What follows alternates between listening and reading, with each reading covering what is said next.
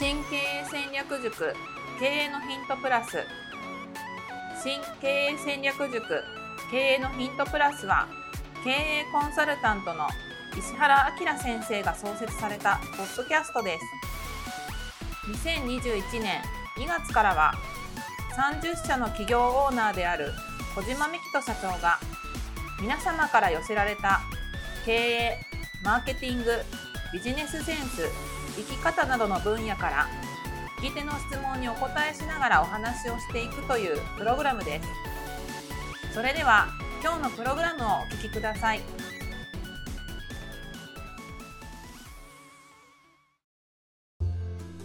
まずはお知らせです。小島社長が経営している株式会社 e メリックのホームページにアクセスしていただきますと小島社長が講師を務める会員制勉強会新経営戦略塾の過去の有料セミナー5本を無料でプレゼントしておりますので、ぜひご覧いただければと思います。株式会社カタカナで e メディックと検索、もしくは概要欄の URL からもアクセスできますので、ぜひお聞きください。経営のヒントプラス第710回をお届けいたします。こんにちは。ナビゲーターの加藤真由美です。小島です。よろしくお願いします。お願いします。それでは本日の質問です。小島社長は健康に気をつけているということですが、具体的に気をつけている病気や症状などはありますでしょうか？私も健康に気をつけようとしているのですが、なかなかモチベーションが続きませんといただいております。今回は前回の続きの回となります。で、次が男性更年期。僕男性なんでね。はい。あの、女性って更年期障害とかホットフラッシュとかあると思うんですけど、はい、男性って更年期障害ってまだ認知されてないんですよね。ね。でも40代ぐらいから出るんですよ。多少ある人はあるで、ひどい人ってむちゃくちゃひどくなります。さっきの自律神経失調症のひどい版みたいになるんで、だから、うつになったり不眠症になったりとか。で、これってテストステロンっていうのの値で測れるんですよ。病院で。で、ダメだった場合って、ホルモン療法ってあって、だから男性ホルモンのそのクリームみたいなやつを、普通にこの、なんてこういう、あの、経費吸収みたいなちょっと塗ってっていうのだけで、そのテストステロンが上がるだけで、っていう、で、ひど、もっとひどい人はもうそれを注射しちゃう。っていうようなことで、意外とそれだけで一気に元気になっちゃったりするので、なんか、意外とこれはあの、自律神経失調症って言われた人が純粋に更年期障害でテストステロンの値が低すぎて、ホルモン療法をやれば一撃なのに、その病院の先生がその感覚がないと、自律神経失調症なんで睡眠をとか言っても、それではそこって補えないんですよね。ね。だからちゃんと血液検査とかで測るっていうことを、まあ、僕はやった方がいいんじゃないのかなと思っていると、あと、あともう何個かだけですけど、あと、もう一個僕すごい意識してるのは、やっぱり腰痛と肩の痛みなんですよね、その辺。で腰痛はまあ、あの、座りっぱなしを防ぐっていうのをなるべく動くっていうのなんですけど、僕それよりも肩の痛みなんですよ。ちょっと前までもこの左の肩甲骨の横がまあ2、3週間痛くて、で、僕の周りも四十肩、五十肩って、やっぱりの、で、悩んでる人結構いて、で、あれって、あれも痛くなると寝れなくなるんですよ。確かあと、睡眠の質が下がるもう一個ってこの、ね、肩とかの痛みなんですよね、腰とかの。これあると、どんだけ暗くしようが、音をやるしようが、痛いもんは痛いじゃないですか。そうですね。寝ても疲れちゃうとかありますよね。そうなんですよ。で、あと気をつけてるのがやっぱりインフルエンザですよね。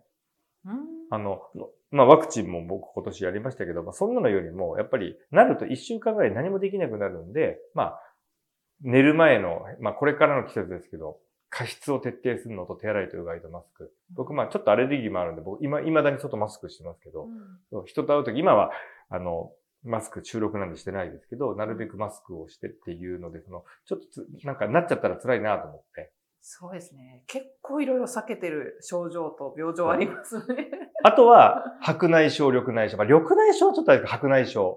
これ、これね、これも眼科の先生に聞いたんですけど、はい、老眼かなってあの、40過ぎると、とか50歳ぐらいになると、これ聞いてる方ね、40代、50代の方いると思うんですよ。いきなり老眼が来るんですよ。あの、見えづらくなる。それがいきな、りって言いますよね、それ、ね。そう、あある日突然ぐらいですよ。それが、老眼だったらいいじゃないですか。うん。白内障の可能性あるんですよ。白内障の初期。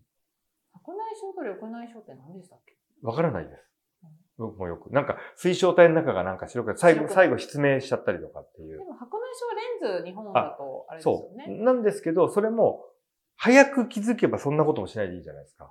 で、ひどくなるとそれもできなくなる可能性があるんで、うんなので、あの、でね、あの、まゆみさんってコンタクトレンズ処方ですか？私、眼内レンズ手術しちゃった人です。あの、僕コンタクトやってるんですよ。はいで、コンタクトレンズって今、じ24ヶ月まで処方できるんですかね？あの、大きい1年、私が使った時は1年。で、僕も眼科に行くと、あの、じゃあ小島さん12ヶ月でいいですかって眼科の先生に言われるんですよ。うんうんでも僕怖いんで3ヶ月でいいですって言って、3ヶ月ごとに行ってるんですよ。あの、結局、それで、眼底検査とか眼圧検査とか、あとなんか光を当ててこんなちっちゃいライト見るじゃないですか。ね。あれやればわかるのに、あれを、あの、で、これは、あの3ヶ月、うちの妻の、その、はい小学校の、あの、同級生のお友達のお母さんが眼科医なんですよ。で、眼科で開業してるんですよ。。で、絶対に3ヶ月以上は、本来は半年とか1年出さないと、あの患者さんがいなくなるの分かってるけど、目のこと考えると、3ヶ月、もう6ヶ月も1年も処方して、それを野放しになんてことは医者としてとてもあの怖すぎて出すできないなその間に何があるか分かんないから。へだから、最長で3ヶ月っていうのを聞いてから、あ、そうなんだ。で、その、僕がいつも言ってる病院で言われたんですよ。え、3ヶ月でいいんですか？って。ーいいですそれはなんか儲けたいからとかではなくて、本当の意図としてさで、僕、も40後半だし。うんそう、そういうリスクが、あの、で、ちょっと僕見えづらくなって、なる時があるんですよ。うんそれが白内障的なのだったら嫌なんな、嫌なんで。そうあと、違う目の病気。だって、目きつくないっすか？そうですね。私、ドキンガンで非分症を持ってるんで、はい大変あ、僕もあの、左非分症です。うんはい僕はこれ、あの、二十歳ぐらいの時に、あの、喧嘩して非分症になっちゃったんですよ。殴られたと。そうです、そうです。ええそうなんですよ。こっち左アメリカにいた時に。そうなんですよ。ええなるほど。スーパーの裏で。怖いわ。ララッキーっていうスーパーの 裏で。メキシコ人ラッキーではないですね。ラッキーじゃなかったんですけどね。そこ、そ、そこから、だから今もあれですよ、白い、あの、白いとこ見る、あの、白いところを見ると、まあもう慣れてるんでなんともないですけど、やっぱり左だけ、左だけなんだ、だから僕。自然、自然じゃないので。そうすると眼底ちょっと確かに心配ですね。そう。なので、網膜剥離も嫌なんで、1年に1回は、あの、瞳孔を開くやつも未だにずっとやってますし、で、3ヶ月に1回は、まあ、一応見てもらって、やっぱり1年に1回人間ドックでは、その目のあれ、なんかやるんですけど、あの、光でパーンとやると、なんか目の血管とかとわかるじゃないですか。でも、あれだと、多分ね、た僕は常にコンタクトやってるんで、ぱり3ヶ月に1回はやった方がいいってそのお医者さんが言ってたのがもうすごい気になっちゃって、もう怖すぎて、今までだって12ヶ月だったんですよ。だって、だって医者が処方してくれるんですよ、処方箋を、コンタクト。でも、3ヶ月に、なんか、え、そうなのっていう顔されるんですよ。うんそれ別に、まあいいけど、本当にいいんすかみたいな3ヶ月で。ちなみに、そ、あの、コンタクトレンズをつけていらっしゃる装着、装着時間は気にはさされてないんです僕は、あの、基本的に家にいるときは一切、あの、なんだろう、この、かコンタクトし,、しないねので。だから、ほ本来はもう、グルコンとか、あの神経戦略塾でやってる時もうん、外したいぐらいなんですよ。うんうん。裸眼でね。うんうんでも、ちょっとね、変変じゃないですか。あの、メガネをかける連蔵君みたいになっちゃうんで、そうですね。ちょっとあの、イメージがよより良くなくなっちゃうんで、あの、あえて、そのメガメガネ姿は見せないですけど、だからもう極力メガネ、あの、コンタクトしないようにしてます。僕うんうんそうなんですよ。っていうのと、、あと、まあ、あと二つですけど、もう一個があの、変形膝関節症ですね。ああ。そう。これ、骨同士がぶつかり合うんで、はい、あの、これ、あの、この、なんていうか、その、太ももの前側、この、よくその生体の先生とか、大腿四頭筋とかっていう、この太ももの前の筋肉を鍛えて、あの、ここが劣ってくると骨、骨がだんだんだんだん近づいてって、これ一回なっちゃうと、もう、これはこれで、あの、まず運動できなくなるんですよ、まともに。なんか、たまに膝痛い時あるんで、老化してきたなと思う。そう、そうで、これ、これが痛いと、だってもう、うん運動する気力なくないくないですか？だって痛いんで。歩きたくないですそうなんですよ。だから全部で、そうなると歩かない、メンタルのさらに不調をきたす。当然歩かないから疲れてない、寝れない。うんだから全部おかしくなりますね。そうですね。で、そんなにおかしいのに食事だけ、あの、気合い入れて変えようなんて気起こんないじゃないですか。と、ともう、ドミノがどんどんどんどうん、ん、あの、倒れてってるじゃないですか。あだから足の筋トレとかされてるんですね。あもう、だから、だから僕、その30分間クロストレーナーっていうのでやって、レッグプレスっていうので足、というか足なんですよ。なるべく。そうなんですよ。で、まあ一番最後になりますけど、やっぱりうつ病ですよね。うんもうこれしかないですよね、最後。いや、だって、これ、うつ病ってまずくないですか、うんあの、特に、あの、これ、神経戦略塾で話しましたけど、経営者のうつ病？そうですね。もう、電池切れるんで、だから動かなくなるんですよ。うんうんだって、給食届け出さないから。ね本当に、あの、iPhone の0%になった瞬間って真っ暗、いきなり、うんあの、落ちますよね、電源。だから、あの状態になっちゃうんで、だから家族に連れてこられないと、だから病院にも行けないと動けないから。うん自分だとね。そうなんですよ。ってなると、もう動けない、絶望、よまあ、よからぬ方向に行く可能性あるじゃないですか。うんありますそうなんですよ。で、他ってね、なんとかなるけど、このうつの方、うつってその、ある一つでうつにならないじゃないですか。うん。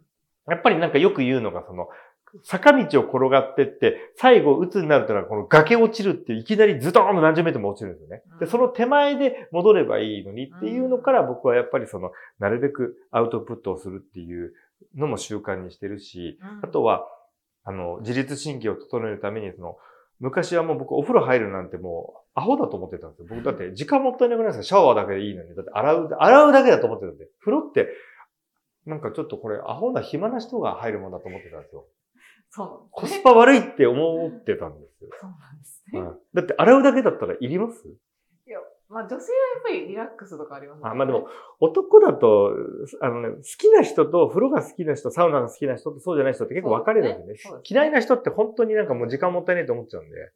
そうだから僕おお風呂大っ嫌いだったんですよ。うんうん1日2回シャワーでいいじゃんって思ってたんですけど、もう全然もう、それによって自律神経というか、そそこ、そこでリセットして、暗め、部屋をちょ、お風呂の部屋をちょっと暗めにして入って、それで副交感神経の方に、まあ、スイッチをして寝る体勢に入っていくっていうふうにしてから、やっぱり、あの、楽になっていったので、うんまあ、もう、まあ、いろいろ細かいこと言いましたけど、まあ、結局は太らないっていうのと、高血圧、高血糖と、もう、打つっていう、まあ、もう、まあまあ、いろいろ細かいこと言いましたけど、結局そこだけですかね。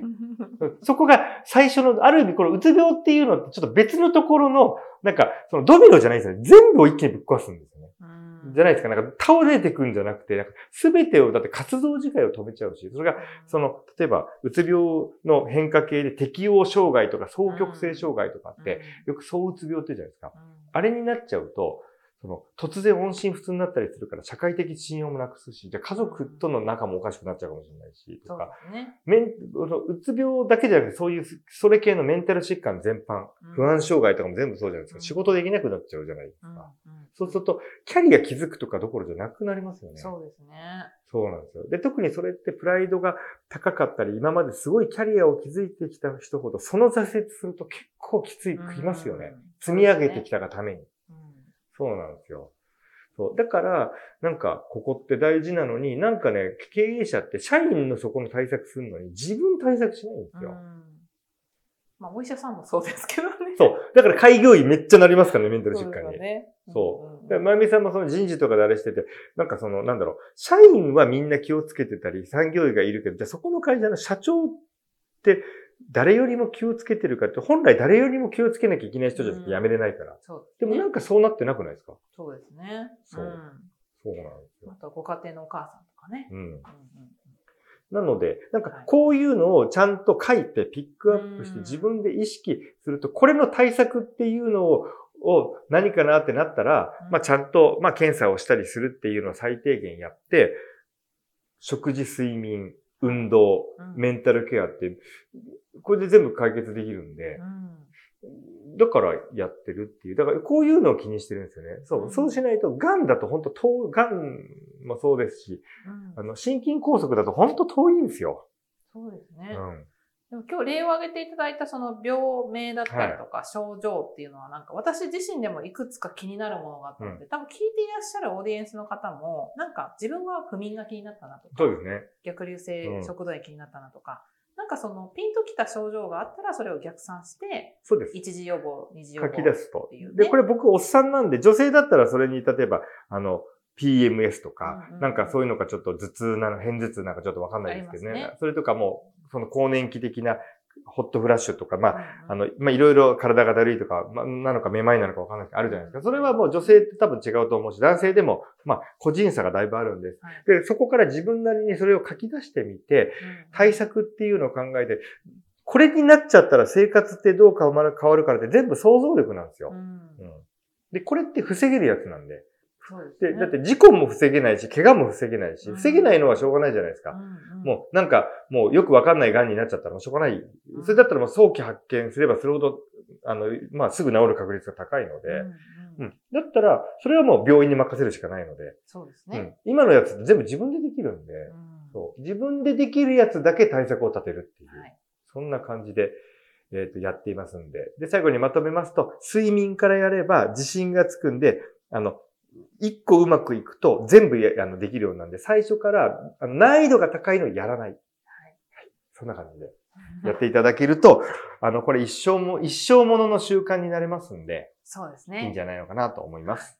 貴重なお話でした。はい。はい。今回はここまでとなります。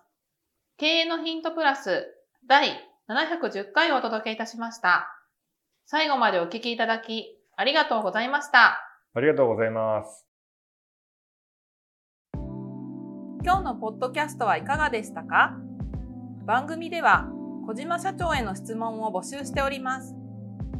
メールアドレス info アットマーク m-aim.jp 宛てに質問内容を記載の上、件名を経営のヒントプラスの質問と明記してお送りください。メールアドレスはポッドキャストの概要欄にも記載しておりますので、そちらもご確認ください。それではまたお耳にかかりましょう。ごきげんよう。さようなら。